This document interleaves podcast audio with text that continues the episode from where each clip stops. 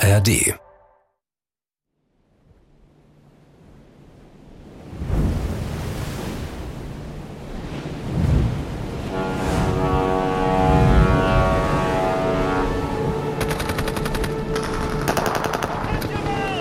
Mir war klar, dass die Piraten hinter uns hier waren. Sie haben uns angeschreien Kalaschnikows aufgefeuert und als das nicht funktioniert, haben sie eine Panzerfaust gezuckt und auf meine Kabine geschossen.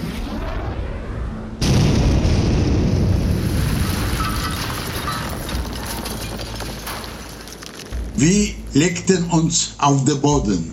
Dann dachte ich, wenn es uns trifft, ist es vorbei. Überfall.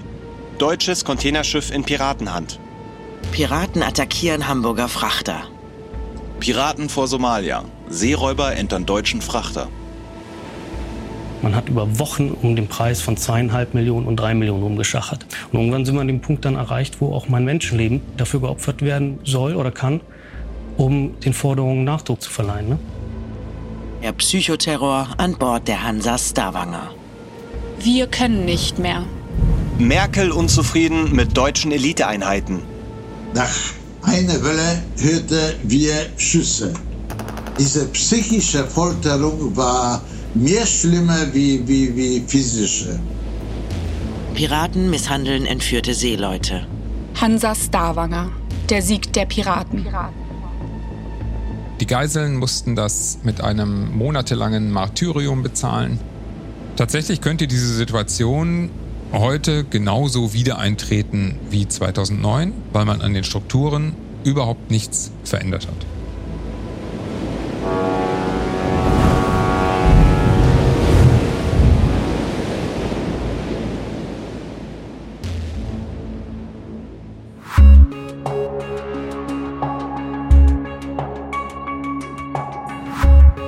Dark Matters. Geheimnisse der Geheimdienste.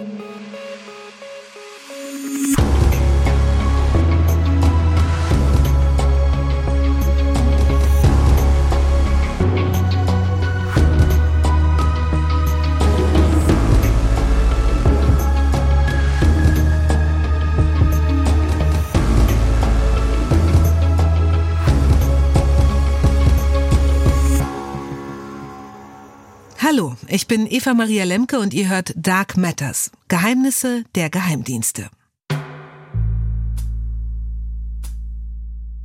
Verfassungsschutz, Bundesnachrichtendienst, MAD. Wenn eine Terrorzelle, ein Verschwörungszirkel ausgehoben wird, dann fallen ihre Namen. Wir bekommen von den Geheimdiensten also nur was mit, wenn es richtig gut bei ihnen läuft oder eben richtig mies, wenn Doppelagenten auffliegen oder sie viel zu lange gepennt haben. Von genau diesen Momenten erzählen wir in diesem Podcast. Von den großen Ermittlungen, den Skandalen und den Schieflagen. Also von den Augenblicken, die uns alles über Geheimdienste verraten, was wir eigentlich nie wissen sollten. Und auch über das, was nicht selten nach ihrer Arbeit passiert. Einsätze der Eliteeinheiten von Bundeswehr und Polizei. Auch da tun sich Geheimnisse auf. Und um so eins geht's heute. Um die Hansa Stavanger. Ein Schiff, dessen Besatzung in Geiselhaft geriet, monatelang leiden musste, obwohl ein vollbesetzter Krisenstab hätte helfen können. Die Elite-Polizisten und das gekaperte Schiff. 4. April 2009.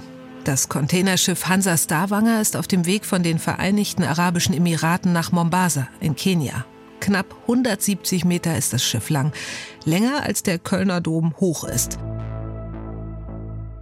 Es ist 9 Uhr morgens da, wo die Hansa Stavanger gerade entlang fährt, vor der Küste Ostafrikas, wobei die Küste sehr weit weg ist etwa 320 Seemeilen entfernt, 600 Kilometer.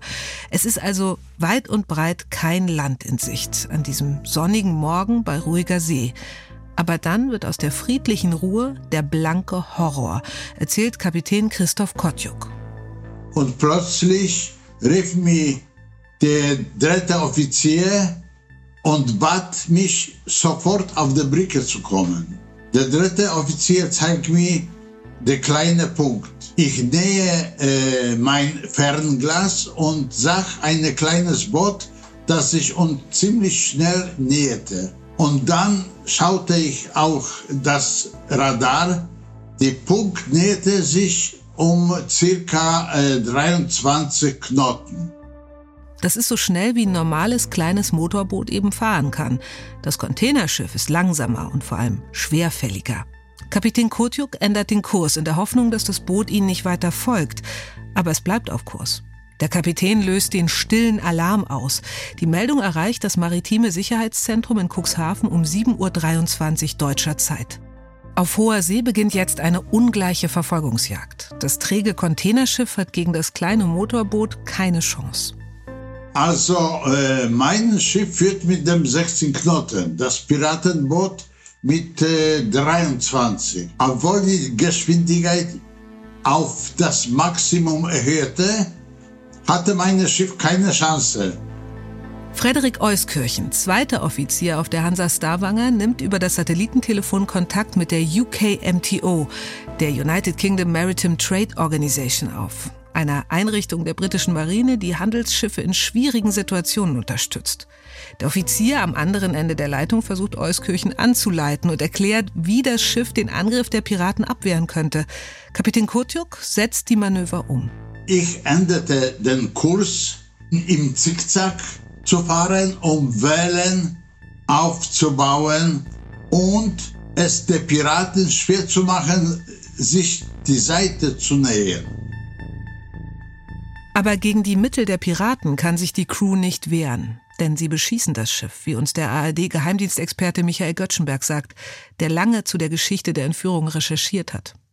Tatsächlich äh, war der entscheidende Faktor, dass äh, die sehr gut bewaffnet waren. Sie hatten äh, nicht nur äh, Sturmgewehre dabei, sondern sie hatten auch äh, eine Panzerabwehrrakete dabei, mit der sie das Schiff beschossen haben. Es waren insgesamt drei Schüsse mit der Panzerfaust, äh, zwei haben getroffen. Das ist Frederik Euskirchen, der zweite Offizier auf der Hansa Stavanger, von dem gerade schon die Rede war. Und die andere sollte in die Brücke reingehen, um uns letztendlich tot zu machen, also das Schiff zu stoppen. Und ist dann zum Glück über der Brücke explodiert. Aber das Schiff wird schwer beschädigt. An Bord bricht ein Feuer aus. Die Mannschaft versucht verzweifelt, es zu löschen. Oh, ich dachte, jetzt ist vorbei und habe die Maschine gestoppt. Und der Mannschaft war natürlich sofort klar, äh, dass man diesen Brand löschen muss, weil das Schiff sonst verloren ist. Äh, und so waren äh, die Piraten in der Lage, an Bord zu kommen und die Mannschaft in Geiselhaft zu nehmen. In der Aufregung um das Feuer reichen eine Leiter, ein Seil und fünf Männer mit Sturmgewehren, um das Containerschiff einzunehmen. Das ist in etwa so, als ob es fünf bewaffneten Fassadenkletterern gelänge, ein Frankfurter Bankenhochhaus in ihre Kontrolle zu bringen. Der Offizier der britischen Marine ist immer noch in der Leitung. Er kann der Hansa Stavanger nicht mehr helfen. Seine letzten Worte? Good luck and God bless you. Das Feuer, das auf dem Schiff wütet, breitet sich immer weiter aus. Inzwischen stehen schon zwei Decks in Flammen. Ich bat die Piraten, uns die Feuer löschen zu lassen, sonst würden wir alle verbrennen. Wir bekamen die Erlaubnis und die ganze Crew ging los, um das Feuer zu löschen. Und ich bleib bei den Piraten. Und äh, dann waren alle gemeinsam zunächst äh, stundenlang damit beschäftigt, diesen Brand zu löschen.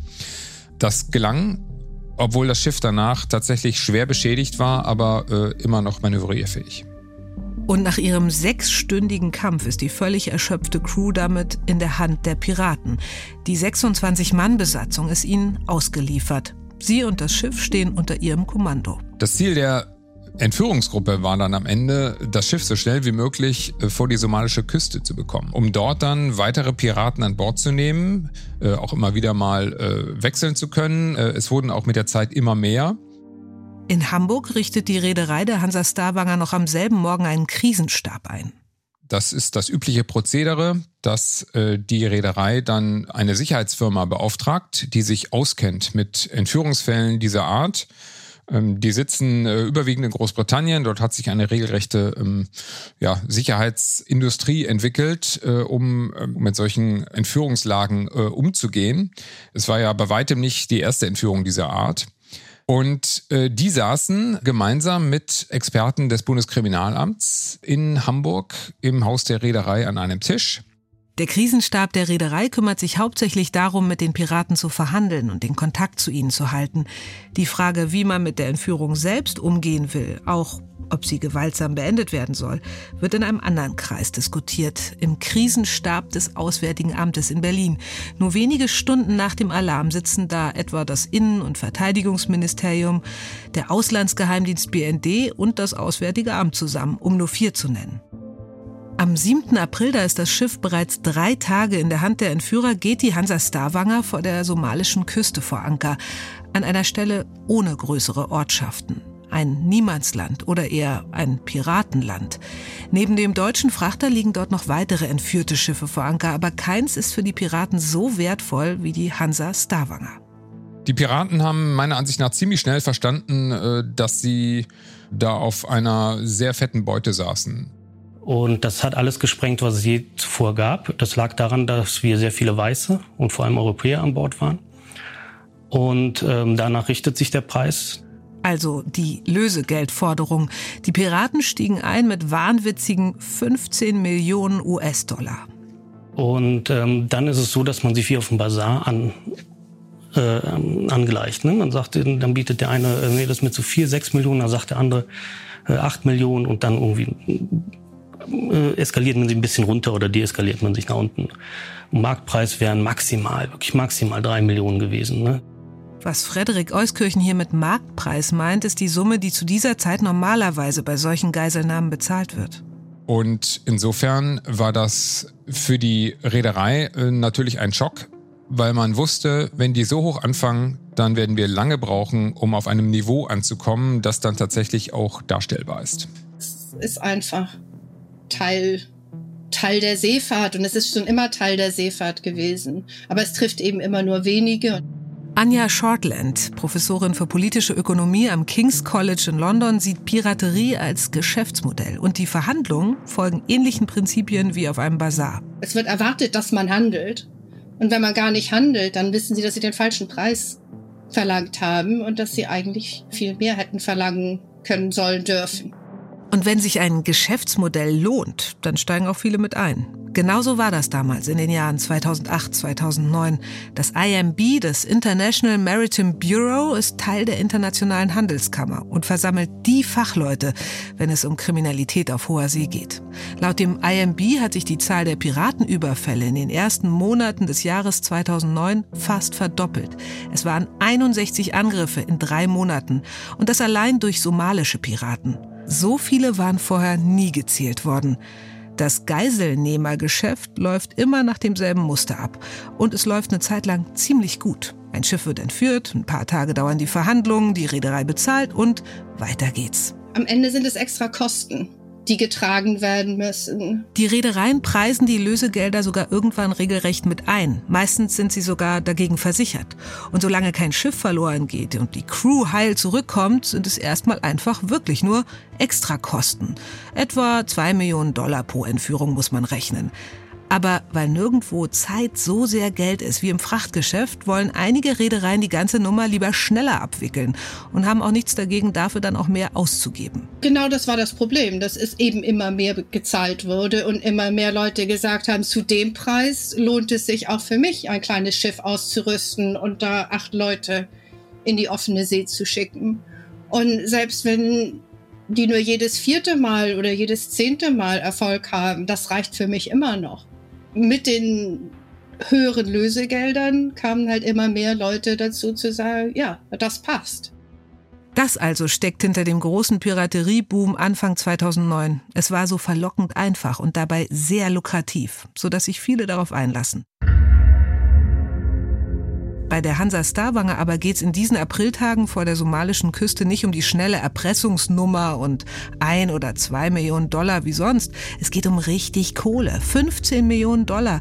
Da hört auch für die deutsche Reederei die Diskussion sofort auf. Sie handeln gar nicht erst. Sie lehnen direkt ab. Ende der Funkdurchsage. Erstmal die kalte Schulter zeigen und sagen, habt halt unser Schiff, aber 15 Millionen niemals. Und dann ist erstmal Sendepause und dann gucken, was die Piraten machen. Ne? Fataler Fehler. Denn dieses Verhalten reizt die Piraten und ihren Frust darüber, dass das ganz große Geld dann doch nicht so einfach zu bekommen ist, den lassen sie an der Besatzung aus. Dieser Junge kommt zu mir mit dem Gewehre zum Gesicht und dann laden die Gewehre und warten. Und ich gucke und schwitze und ich kann sich nicht bewegen und der lacht, ah, vielleicht morgen und geht weg. Also wie, wie war nicht geschlagen oder, oder äh, physisch äh, gefoltert, aber diese psychische Folterung war mehr schlimmer wie, wie, wie physische. In Berlin diskutiert währenddessen der Krisenstab im Auswärtigen Amt, ob es möglich ist, die Geiseln zu befreien, ob man Spezialeinheiten hinschicken sollte, die das Schiff gewaltsam zurückerobern. Eine heikle Frage. Zunächst mal muss die politische Führung bereit sein, ein politisches Risiko einzugehen, indem sie eigene Einsatzkräfte in eine solche Geisellage schickt, um die deutschen Geiseln zu befreien, wohl wissend, dass das Menschenleben kosten kann. Es kann das Leben der Geiseln kosten, es kann das Leben der Einsatzkräfte kosten, es kann das Leben der Entführer kosten. Und man muss bereit sein, dieses politische Risiko einzugehen. Einsätze dieser Art kann man zwar gut vorbereiten, aber nie wirklich vorausberechnen. Es kann eben alles passieren und fast alles schiefgehen. Und genau deshalb gibt es ja auch Verbände wie die GSG 9, die gezielt dafür ausgebildet sind und die natürlich auch wissen, wie hoch das Risiko ist. Für jeden einzelnen Beamten, der in diesen Einsatz geht. Und wer meint, er könne ein solches Risiko ausschließen oder die Freigabe für einen solchen Einsatz nur erteilen, wenn kein Risiko mehr besteht, ja dann würde das bedeuten, dass es Einsätze dieser Art nie gibt und dann bräuchte man auch die GSG 9 nicht, zumindest nicht für solche Einsatzlagen. Die braucht's aber, die GSG 9 von der Bundespolizei und das Kommando Spezialkräfte der Bundeswehr. Beides Eliteeinheiten und beide sind genau für solche heiklen Situationen gegründet worden. Entführungen, Geiselnahmen, noch dazu im Ausland, aber auch Terrorismus oder Einsätze gegen die Mafia im Inland. Wer ist eigentlich bei diesen Elitetruppen dabei und was machen die sonst noch so? In der Regel bekommen wir von ihren Aktionen und Einsätzen nämlich überhaupt nichts mit. Das erfahrt ihr in der Interviewfolge mit Michael Göttschenberg, unserem ARD-Geheimdienstexperten, der sogar ein Buch über die GSG 9 geschrieben hat. Aber jetzt erstmal zurück an Bord der Hansa Starwanger.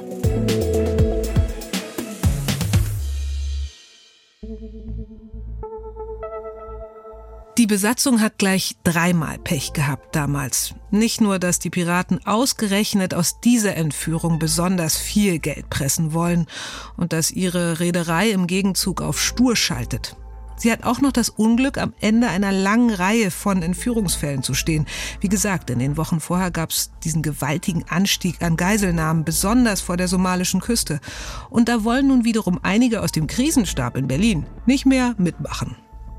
Und die Bundesregierung war deshalb der Überzeugung, das war namentlich vor allem der Staatssekretär August Hanning im Bundesinnenministerium, dass man hier ein Zeichen setzen muss, dass man mit Hilfe einer gewaltsamen Befreiung den Piraten deutlich macht, dass sie nicht ungestraft ein deutsches Schiff entführen können. Und dieser Staatssekretär versucht nun seinen Chef, den damaligen Innenminister Wolfgang Schäuble, für das Vorhaben zu gewinnen. Denn am Ende hätte der ja auch das politische Risiko tragen müssen. Und gemeinsam hat die Bundesregierung dann, das war ähm, im Bundesverteidigungsministerium Franz Josef Jung und im Außenministerium Frank-Walter Steinmeier, gemeinsam haben diese drei dann äh, beschlossen, dass wir einen solchen gewaltsamen Befreiungsversuch unternehmen. Die Bundesregierung will damit zeigen, dass sie etwas gegen die Piraten unternimmt, dass sie sich wehren kann. Und sie will natürlich auch zukünftige Geiselnehmer abschrecken. Auf der Hansa Starwanger versuchen die Piraten jetzt, einige Wochen nach dem Beginn der Entführung mit Psychoterror gegen die Besatzung den Druck auf die Reederei zu erhöhen. Aber nicht nur das. Kapitän Kotjuk erinnert sich. Als der Reeder sich immer noch weigerte, mit den Piraten zum Verhandeln erlaubten die Piraten der Besatzung, die Familie über die Situation zu informieren, damit die Familie Druck auf den Reederei ausbauen könnte. Es war die einzige Gelegenheit für die Besatzung, kurz mit der Familie zu sprechen. Es waren verzweifelte Tage, aber eine kleine Hoffnung macht die Crew aus. Sie entdecken eine deutsche Fregatte, ganz in der Nähe. Und sie sehen darin ein erstes Zeichen, dass sie vielleicht doch militärisch befreit werden sollen. Die war eigentlich immer in einem Radius, den wir visuell wahrnehmen können. Und da gingen wir eigentlich schon von aus, dass dort äh, beobachtet wird, zwecks dann der Einsatzplanung. Also versuchen die Offiziere bei den Telefonaten nach Hause auch Informationen weiterzugeben, die für ihre Befreiung vielleicht hilfreich sein könnten. Wie viele Piraten sind an Bord? Wie geht's uns? Oder wie viele Waffen sind an Bord?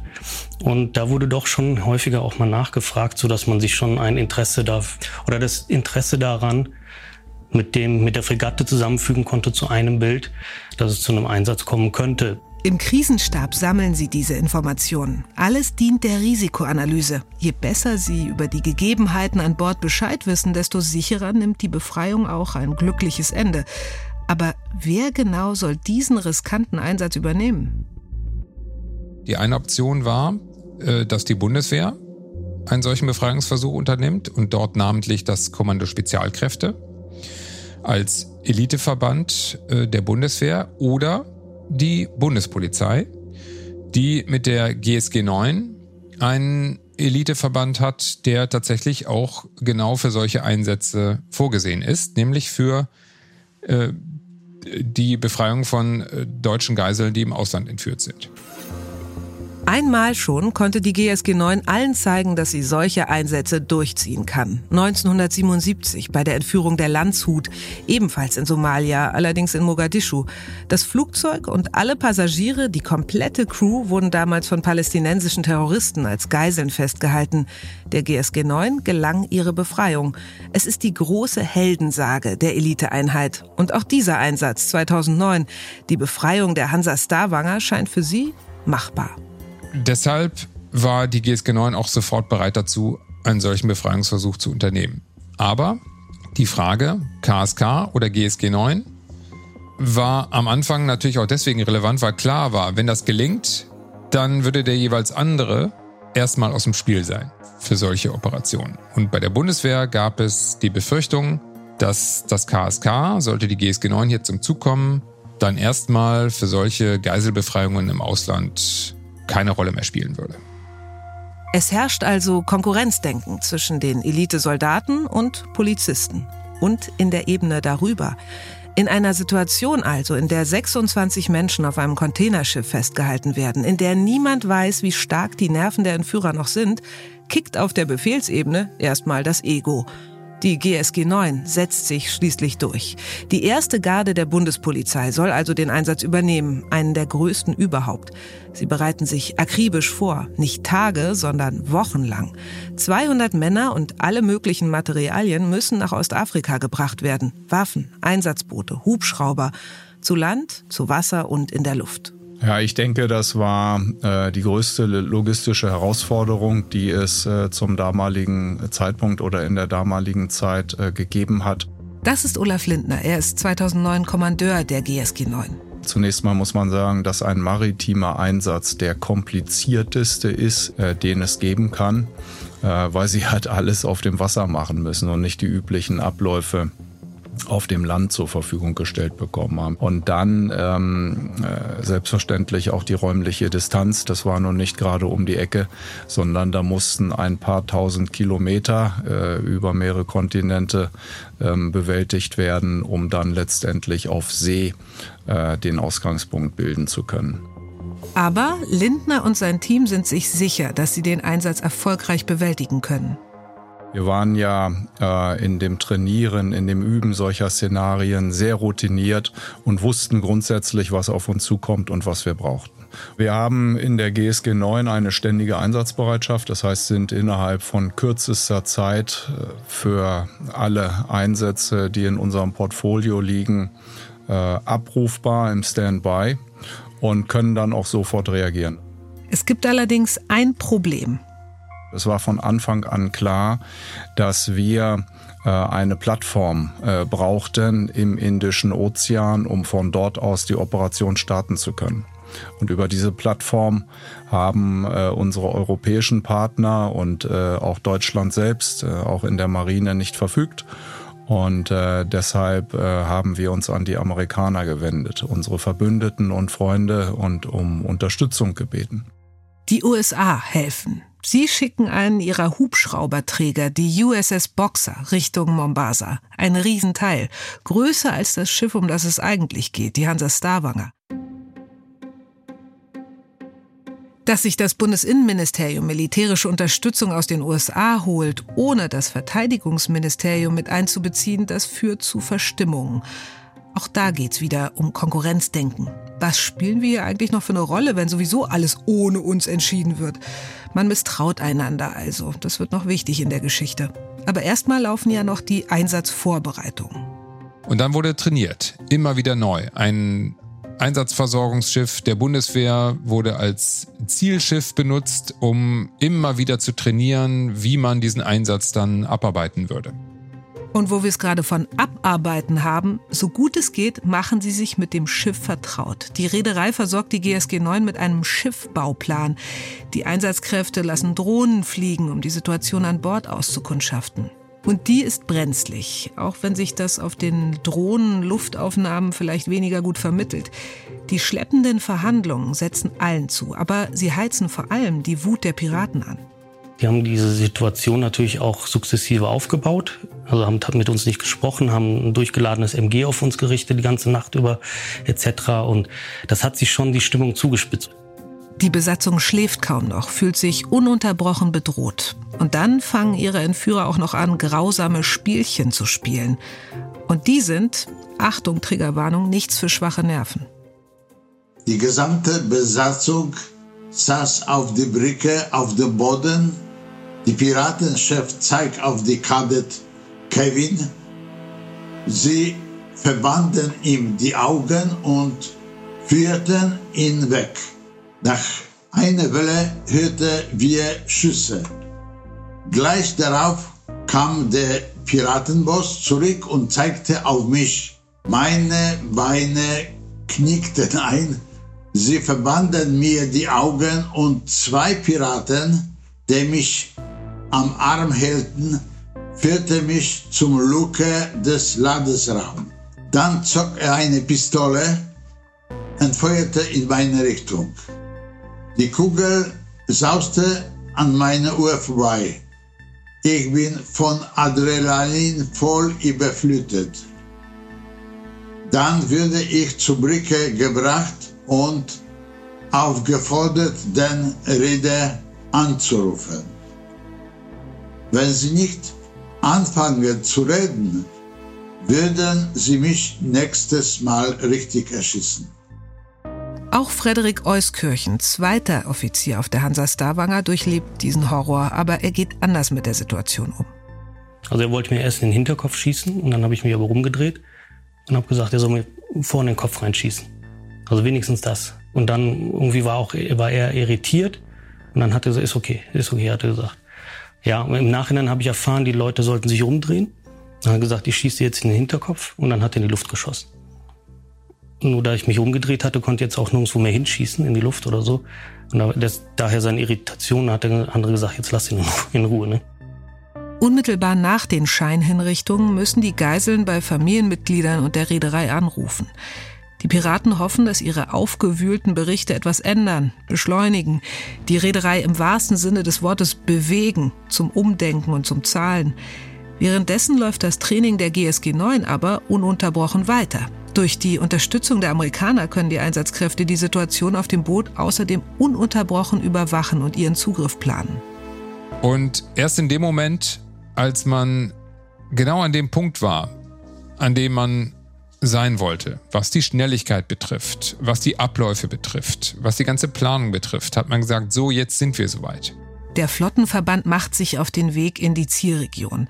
Die deutsche Marine ist mit drei Fregatten und zwei Versorgungsschiffen beteiligt. Die Aktion ist so gewaltig groß, als würden sie in eine kriegerische Kampfhandlung ziehen. Sogar auf dem Weg dorthin trainieren sie weiter. Eines der Versorgungsschiffe wird als Ziel benutzt. Wir haben uns dann über viele Trainings und viele Übungen, die wir gemeinsam gemacht haben, bei Tag und Nacht, immer weiter auch dem Ziel angenähert. Am 28. April, Tag 25 nach der Entführung, ist es soweit. Die GSG 9 ist bereit für den Einsatz. 20 Tage lang haben sie sich intensiv vorbereitet. Jetzt wollen sie zugreifen. Wir waren äh, combat ready und äh, hätten äh, auf Abruf auch äh, sofort in den Einsatz gehen können mit unseren befreundeten und benachbarten Kräften. Aber dann, als alles bereit scheint, sind es die Amerikaner irgendwie nicht mehr. Vor Ort bemerken die deutschen Einsatzkräfte, dass sie sich immer mehr rausziehen, nicht wirklich beteiligen. Dabei sind sie und ihr Hubschrauberträger so wichtig für diese Operation. Wir konnten das gar nicht fassen und ich habe dann äh, sofort äh, in Deutschland angerufen bei den zuständigen äh, Stellen ähm, und habe das mitgeteilt. Äh, das war da noch gar nicht bekannt. Ähm, dann hat man das selbstverständlich hier in Deutschland hinterfragt. In Berlin erhält Bundesverteidigungsminister Franz Josef Jung dann die Bestätigung. Die USA ziehen ihre Unterstützung tatsächlich zurück. Ein Berater von US-Präsident Barack Obama erklärt ihm am Telefon, dass der Erfolg des Einsatzes zu unsicher sei und der Hubschrauberträger USS Boxer nicht mehr als Operationsbasis zur Verfügung steht. Doch ohne ihn, ohne die Amerikaner kann die Aktion nicht starten. Der Einsatz ist also abgesagt. Die Schiffe drehen ab, das Equipment wird zurückgeschickt und die Einsatzkräfte wieder an Land. Dass Einsätze abgesagt werden, ist zwar nicht ungewöhnlich, aber nun ist es hier eine ganz andere Dimension gewesen. Eine völlig andere politische Bedeutung im Rahmen der nationalen und internationalen Zusammenarbeit. Ich musste persönlich damit äh, selbstverständlich professionell umgehen und habe dann äh, diese Entscheidung auch äh, den Kräften allen gemeinsam bekannt gegeben. Äh, und ähm, ja, das Bedauern beziehungsweise die Enttäuschung, die große Enttäuschung äh, der Kräfte war sofort sichtbar. Der damalige Befehlshaber Olaf Lindner erinnert sich auch, dass einige nach der Entscheidung sogar Tränen vergießen. Sie können nicht fassen, dass dieser Einsatz einfach so gestrichen wurde. Alle Vorbereitungen, das wochenlange Training umsonst gewesen sein sollen. Michael Göttschenberg, der ARD-Geheimdienstexperte, bestätigt, es ist der Einheit damals sehr sehr schwer gefallen. Und wenn man sich das vorstellt, was das für eine Anspannung ist für die Männer, auf welchem Adrenalinlevel die wochenlang unterwegs waren, dann kann man sich vielleicht vorstellen, wie tief die gefallen sind in dem Moment, als dieser Einsatz dann tatsächlich 5 vor 12 abgeblasen wurde. Und dann wird man nach Hause geschickt und darf nicht darüber reden. Das ist ja Teil der Geschichte. Man muss das für sich behalten, den Deckel zumachen und in den Alltag zurückkehren. Und das ist vielen, glaube ich, wirklich schwer gefallen.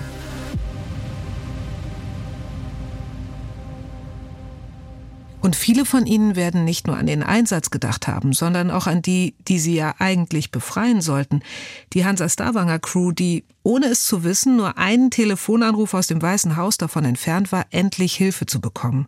Für sie wird das Schiff in dieser Zeit zu einem vollends unerträglichen Ort. Die Psychospielchen, die ständige Bedrohung, die sind das eine. Das andere aber ist mit anzusehen, was all das anrichtet. Die Besatzungsmitglieder sind meine Familie. Ich bin Teil ihrer Familie und die wird tyrannisiert und terrorisiert.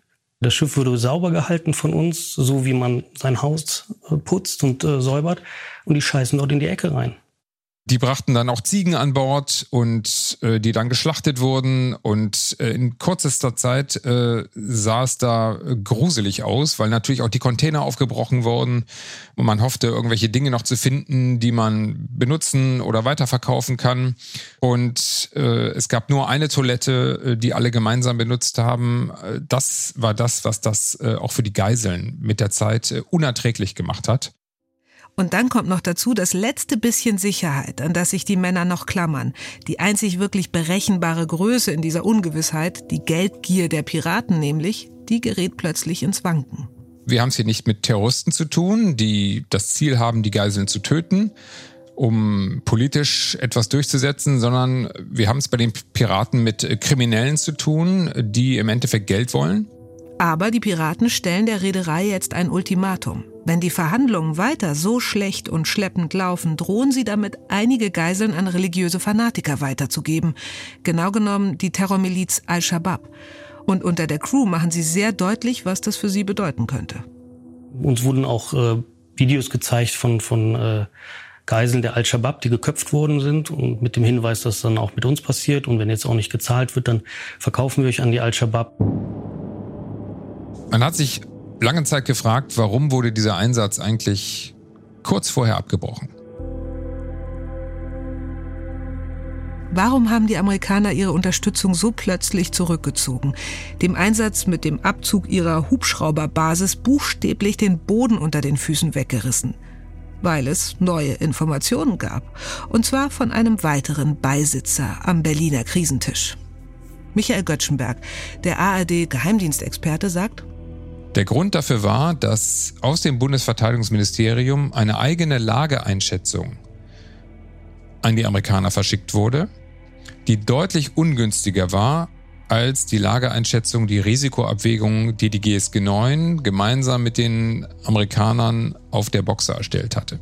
Und das führte dazu, dass man in Washington gesagt hat, die Deutschen bewerten diese, dieses Risiko offenbar anders, an zwei Stellen unterschiedlich. Und dann sind wir nicht bereit, diesen deutschen Einsatz zu unterstützen, wenn die sich selber noch nicht mal einig sind, wie sie das Risiko bewerten.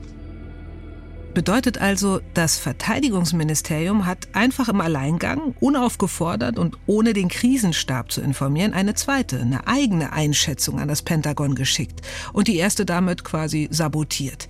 Ihre Message war, das ist alles sehr gefährlich, unvorhersehbar, könnte böse ausgehen. Eine ziemlich verheerende Risikobewertung also. Und obendrauf bekamen die US-Behörden gleich noch mit, die Deutschen, die sind sich nicht so ganz einig, wie gefährlich die ganze Aktion ist. Das ist alles andere als beruhigend für die Amerikaner und dementsprechend zogen sie sich lieber aus der Sache zurück. Wenn man sich das anschaut, äh, ist das äh, in der Tat erschütternd. Ähm, häufig heißt es, dass die politische Führung nicht bereit ist, das nötige Risiko auf sich zu nehmen. In dem Fall war das anders. Die politische Führung in Gestalt des Bundesinnenministers Wolfgang Schäuble und auch des Bundesverteidigungsministers Franz Josef Jung war bereit, dieses Risiko auf sich zu nehmen. Tatsächlich hat sich dann aber auf den Ebenen darunter verhakelt, weil man sich gegenseitig den Erfolg, wenn es denn ein Erfolg gewesen wäre, nicht gegönnt hat.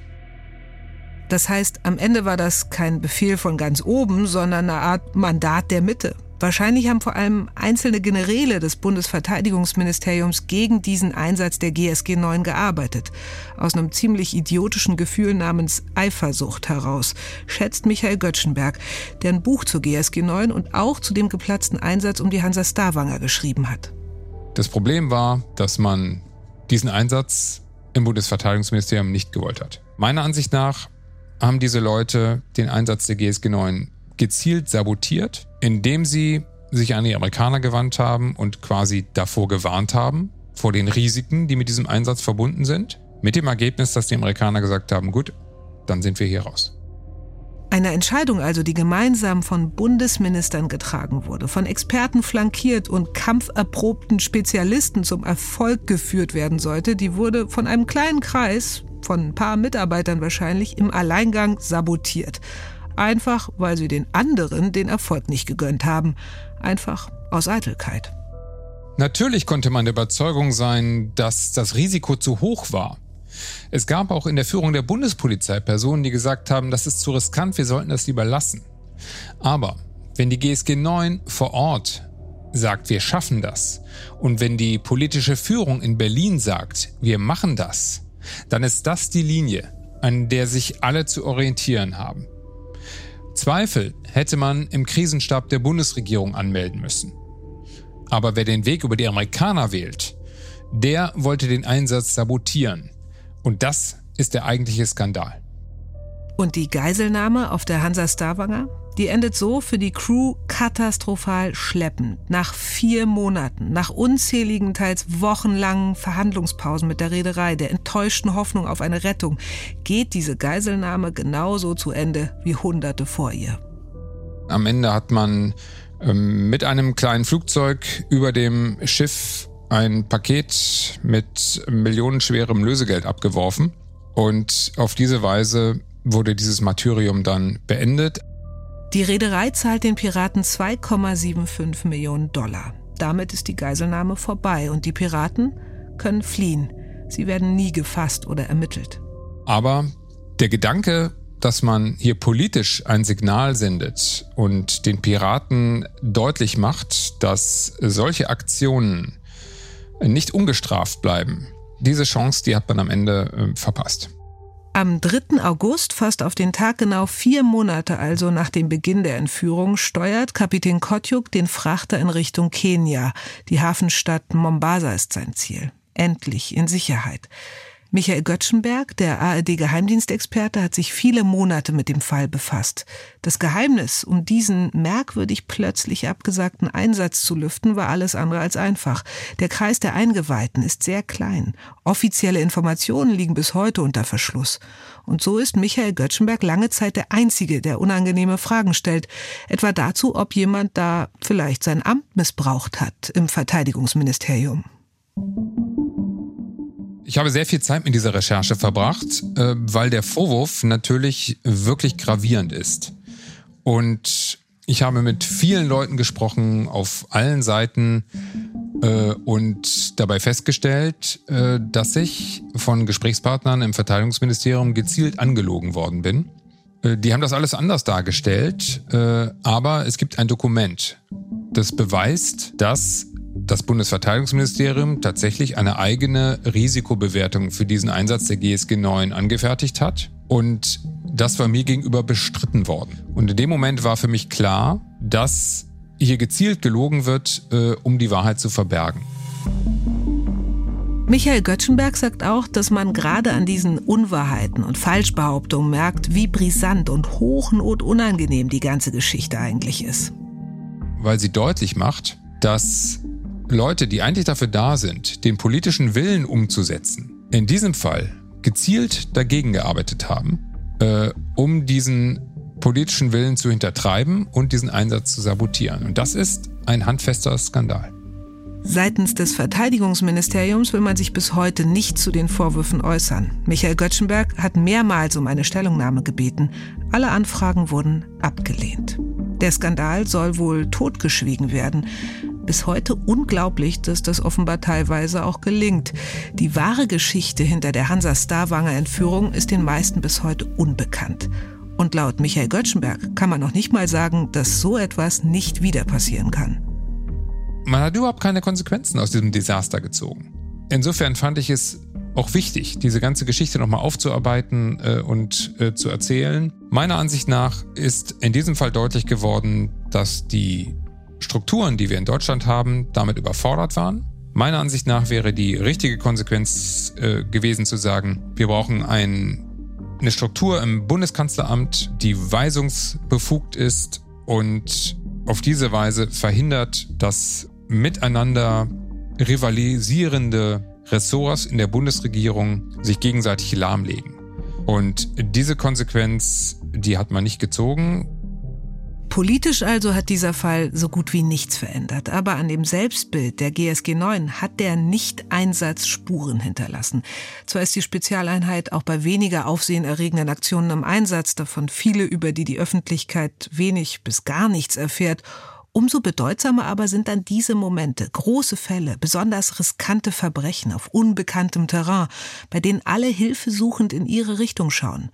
In der öffentlichen Wahrnehmung sieht es so aus, als hätten sie gegen die Entführer nichts ausrichten können. Man trifft heute noch jede Menge Beamte, die damals äh, in diesem Einsatz dabei waren, die dafür trainiert haben, die sich darauf vorbereitet haben und die bis heute nicht verstehen können, warum man diesen Einsatz im Endeffekt äh, nicht durchgeführt hat. Die sind bis heute davon überzeugt, dass sie das hinbekommen hätten. Und insofern ist dieser Einsatz Hansa Starwanger so eine Art weißer Elefant im Raum bei der GSG 9. Und natürlich haben die Erlebnisse an Bord der Hansa Starwanger deutliche Spuren bei den Geiseln hinterlassen. Ich hatte Glück und ich landete in einer psychosomatischen Klinik in Windach, wo ich zwei Jahre behandelt würde. Das würde von meiner Versicherung und Berufsgenossenschaft übernommen. Meine Crew hatte weniger Glück und niemand kümmerte sich um sie. Bis jetzt habe ich Albträume und diverse Flashbacks aber langsam wird es besser. Trotzdem würde ich manche Dinge nie vergessen. Wird immer in meiner Erinnerung bleiben.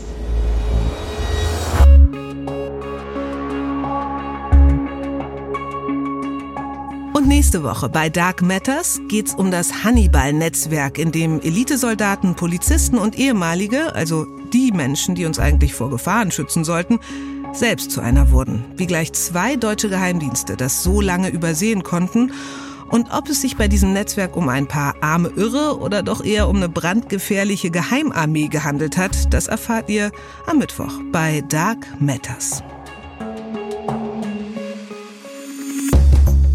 Meine heutige Podcast-Empfehlung ist das Hotel Matze. Es ist kein richtiges Hotel natürlich, sondern ein Interview-Podcast. Seit 2016 schon interviewt Matze Hielscher spannende Persönlichkeiten wie Ferdinand von Schirach, Campino, Nina Chuba, Olaf Scholz und Anke Engelke. Es sind immer tiefgründige Gespräche, meistens auch sehr ausführliche, wie man sie eben so nachts an einer Hotelbar führen könnte. Im Hotel Matze lernt man die prominenten Gäste so nochmal anders und meistens viel persönlicher kennen als zuvor. Gespräche über Gesellschaft, Kunst, Politik, Glaube und natürlich auch die ganz persönlichen kleinen und großen Dellen im Leben. Als Zuhörerin kann man immer was für sich mitnehmen, das kann man sagen. Also hört rein, über 200 Episoden gibt's schon. Den Link zum Podcast findet ihr bei uns in den Show Notes. Hey, eine Sache noch. Wir freuen uns, wenn ihr uns folgt, wenn ihr uns Sterne gebt, Likes, eure Meinung auch gerne und dann am besten all euren Freunden erzählt, dass es uns gibt. Das dauert überhaupt nicht lang und bringt uns so unglaublich viel. Also schon mal vielen Dank dafür und bis bald. Dark Matters Geheimnisse der Geheimdienste ist ein Podcast von SWR3 und RBB 24 Inforadio. Produziert von Bose Park Productions. Moderation Eva Maria Lemke. ARD Geheimdienstexperten Michael Göttschenberg und Holger Schmidt. Skript Ilona Toller. Redaktion Kilian Pfeffer. Musik und Komposition Nasu Hishri. Schnitt und Post-Production Fabio Lautenschläger.